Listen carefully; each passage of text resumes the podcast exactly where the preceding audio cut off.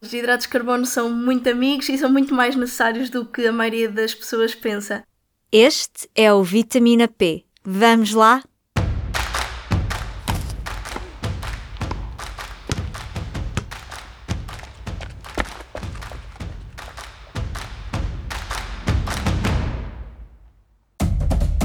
Viva! Eu sou a Carla Pequenino e este é mais um Vitamina P, o podcast Nutrição e Desporto do Público. Neste último episódio da nossa série sobre dietas da moda, o foco são os hidratos de carbono. É um macronutriente da energia que existe na batata, no pão, na massa e nos cereais, e que acaba por ter muita má fama quando o objetivo é perder peso. Mas também há quem opte por regimes alimentares que privilegiam os hidratos, também conhecidos como açúcares. São as dietas high carb. Afinal, os hidratos são vilões ou amigos? Ou nem uma coisa nem outra? A nutricionista Catarina Ferreira é convidada deste episódio do Vitamina P. Vamos desmontar alguns mitos sobre hidratos de carbono e explicar o que é, afinal, uma dieta high carb. Uma alimentação high carb é uma dieta cujas calorias advêm maioritariamente dos hidratos de carbono, ou seja, mais de 70% a vir do nutriente hidrato de carbono, que é o maior preferencial de energia do cérebro, que são os hidratos de carbono. E hidratos de carbono, eh, muitas vezes pensamos no arroz, na batata, no pão, eh, mas é mais do que isto, não é? Sim, os hidratos de carbono englobam um número bastante grande de alimentos, que muitos deles são ricos em hidratos de carbono, como é o caso das frutas, dos legumes, das leguminosas, o arroz, a batata, a massa, o pão, a aveia. Portanto, há aqui um sem número de alimentos que entram nessa categoria. Um dia de uma dieta high carb será o quê? Uh, será, uh, em, em termos de quantidade, o que é que no prato é uma dieta high carb? Pouca quantidade de, de gordura e de proteína equivale maioritariamente a pratos com muito arroz, muita batata, muita massa, uh, cerca de 3, 4 pães por dia, muitas frutas, muitos legumes, leguminosas e pouca carne, pouco peixe, pouco azeite, que normalmente é muito complicado na nossa, na nossa dieta mediterrânica consumir pouco azeite. Pouco queijo também. Pouco, pouco queijo. Um, e, e poucos frutos secos, pouco, poucas manteigas, e nós estamos muito habituados a esse tipo de coisas. Uhum. Há pessoas que tentam mesmo propositadamente obter a maior parte das calorias, da energia dos hidratos. E há até a chamada dieta high carb. Quem é que procura este tipo de dieta? Uh, os atletas de alta competição, nos dias antes da prova, beneficiam bastante de uma dieta high carb uh, para que o glicogênio muscular seja formado e eles tenham a melhor performance nos dias de prova. O glicogênio muscular é uh, uma forma do nosso corpo que o nosso corpo tem de armazenar os hidratos de carbono para depois os atletas poderem usar durante a competição. Portanto, uns dias antes eles beneficiam bastante de uma dieta high carb. E isto pode se manter a longo prazo ou mesmo só nos dias antes da, da competição? Uh, não, o ideal é que seja mesmo só uns dias antes da competição, porque a dieta high carb tem aquela questão de não poder ter muitos alimentos ricos em proteína e em gordura que também são muito precisos. Eles estão lá na mesma, só que estão em muito menores quantidades do que seria natural, porque estamos a dar primazia aos hidratos de carbono naqueles dias. E, e que, que, consequências é que haverá a longo prazo se, se, alguém optar por uma dieta de hidratos de carbono? Se, se não comer proteína e não comer gordura, porque também há muito medo com gordura, por vezes acha-se que a proteína é desnecessária. Se eu só viver de hidratos de carbono ou de grandes quantidades a longo prazo, o que é que vai acontecer? Bem, não aconselharia mesmo de todo, porque a proteína é, vai ajudar na manutenção da massa muscular e, no caso não haver a quantidade certa, há mesmo a perda de massa muscular, que é um, uma consequência bastante grave e nós somos constituídos por proteínas, portanto, toda a nossa constituição é muito importante que nós tenhamos as quantidades certas de proteína e depois a questão da gordura, que está muito associada ao bom funcionamento do, do, do coração, principalmente do cérebro também. Portanto, até a nível de performance, elas estão, tanto as proteínas como as gorduras, também estão muito estudadas, portanto, é muito importante que, que elas estejam presentes. No entanto, nem todos os hidratos são recomendados para o chamado carb loading. Os bolos e os chocolates ricos em hidratos de carbono devem ser ingeridos em moderação. São eh, alimentos ricos em hidratos de carbono, mas que não são tão ricos em fibra e são mais ricos em gorduras saturadas um, e não são tão indicados por uma questão de saúde. Nessas dietas, principalmente as dietas do, do, do carb loading dos, dos atletas, nós não queremos esse tipo de, de nutrientes não tão saudáveis como o caso das gorduras saturadas e da pouca fibra.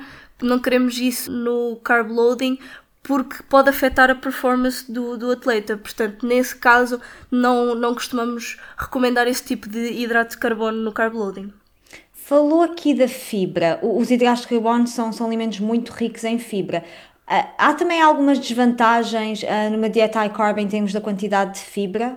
Sim, pessoas uh, que são mais suscetíveis a nível gastrointestinal podem ter algumas alterações com a quantidade de fibra, principalmente se a quantidade de fibra não for bem associada a um consumo adequado de água. Portanto, fibra a mais e água a menos normalmente tem o efeito até oposto. Hum. Disse que no começo desta conversa estava, explicou que, que a alimentação high carb é cerca de 70% um, da alimentação vem dos hidratos de carbono, ou pelo menos a partir daí. A dieta mediterrânica também tem muita quantidade de hidratos, de hidratos de carbono. Se pensarmos na roda dos alimentos, a fatia maior, se calhar, vai para os hidratos, para o pão, para a fruta. A dieta mediterrânica não é high carb? A dieta mediterrânica não é considerada high carb porque não chega aos tais 70% de hidratos de carbono na, na dieta. Uh, mas é uma dieta moderada em, em hidratos de carbono, sim. Mas a maior fatia vem dos hidratos, ou parece, pelo menos, imaginando a tradicional roda dos alimentos é cerca de 60, 55 a 65% de hidratos de carbono e cerca de 30%, 20 a 30% de, de gorduras e cerca de 15 a 25% de proteínas. Portanto, aqui, aqui o foco é que a dieta mediterrânica eh, valoriza que, que também, também tem de existir proteína, também tem de existir gordura, não pode ser só hidratos. Exatamente, o equilíbrio é uma das maiores vantagens da dieta mediterrânica e por isso é que ela está tão estudada em na saúde, na saúde, da, na saúde humana está muito estudada porque tem um pouco de tudo e nas quantidades certas, não chega a ser de mais nem de menos de algum nutriente. É estranho que algumas pessoas procurem dietas eh, elevadas em hidratos de carbono, mesmo que seja a curto prazo, porque na chamada cultura da dieta ou na, na, na, forma como se fala muitas vezes quando alguém quer perder peso, eh, parece que evitamos os hidratos e parece que se cria um medo dos hidratos e que os hidratos são o mal da fita. Um, costumam-lhe chegar mitos e ideias erradas sobre os hidratos de carbono nas suas consultas? Uh, sim, na, nas minhas consultas, uh, o primeiro mito que eu ouço sempre é que os hidratos engordam, uh, que é sempre o medo das pessoas, mas isso é totalmente um mito. realmente a pessoa só engorda se consumir mais calorias do que, do que gastar, independentemente dessas calorias virem dos hidratos de carbono ou não.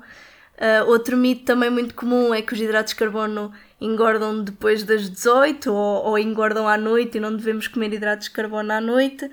Também não, não é verdade, principalmente se a atividade da pessoa durante o dia até for superior à noite, normalmente acabam o trabalho e vão treinar, até faz sentido consumir hidratos de carbono nessa altura.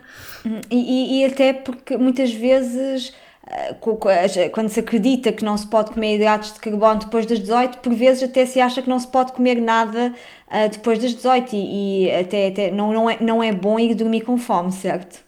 Sim, não é, nada, não é nada bom porque depois o sono pode ficar prejudicado e nós necessitamos de uma qualidade de sono boa para recuperarmos depois no outro dia, temos um, um dia cheio de energia. Portanto, não é nada bom irmos com fome para a cama. Por curiosidade, quais é que são o, o assim, o, o, alimento que mais surpreende um, ter hidratos, que as pessoas normalmente não associam? Quando eu falo disso em consulta, normalmente são os legumes. As pessoas acham que os legumes são quase isentos de tudo e que são muito, muito, muito, muito saudáveis e como estão os hidratos de carbono associados, infelizmente, a algo que não é tão saudável, ficam normalmente muito surpreendidas, sim. Muitas vezes, quando se fala em hidratos, distinguimos e fazemos a distinção entre hidratos simples e hidratos complexos. E por vezes não, é, não se consegue perceber bem esta distinção. Consegue desmistificar o tema?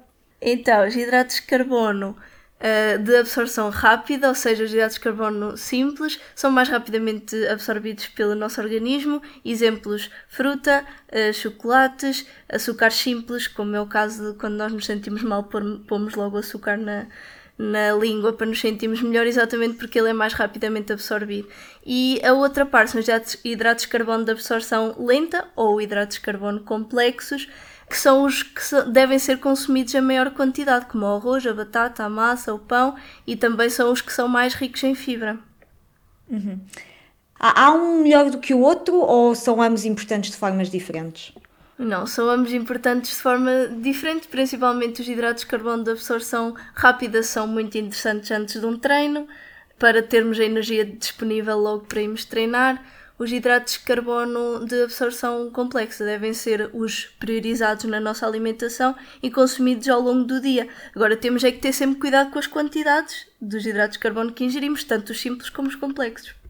Pode-se exagerar na quantidade de hidratos de carbono sem querer? Sim, é possível exagerar na quantidade de hidratos de carbono sem querer, como o caso que eu dou sempre dos, uh, da dieta vegetariana.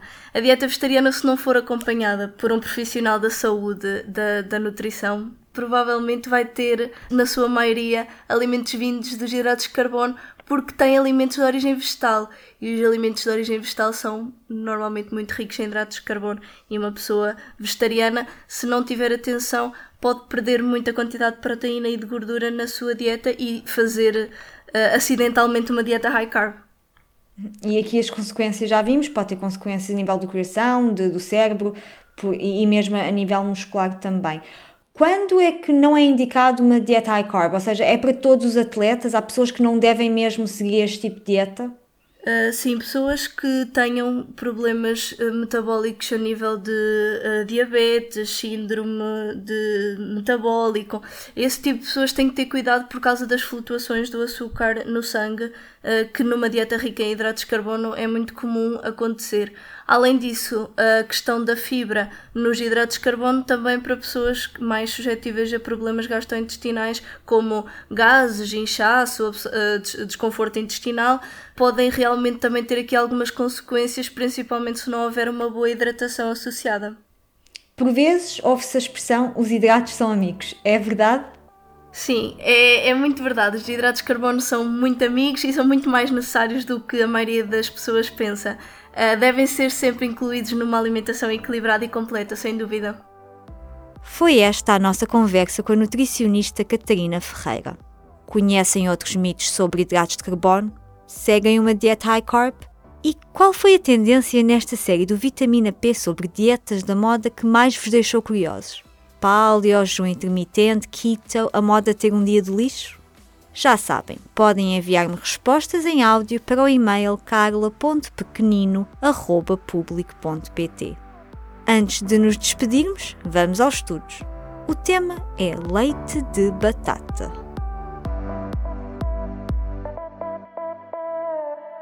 Há um estudo para tudo? Sim, para manter o tema dos hidratos, vamos falar de batatas mais especificamente leite de batata. Já ouviram falar?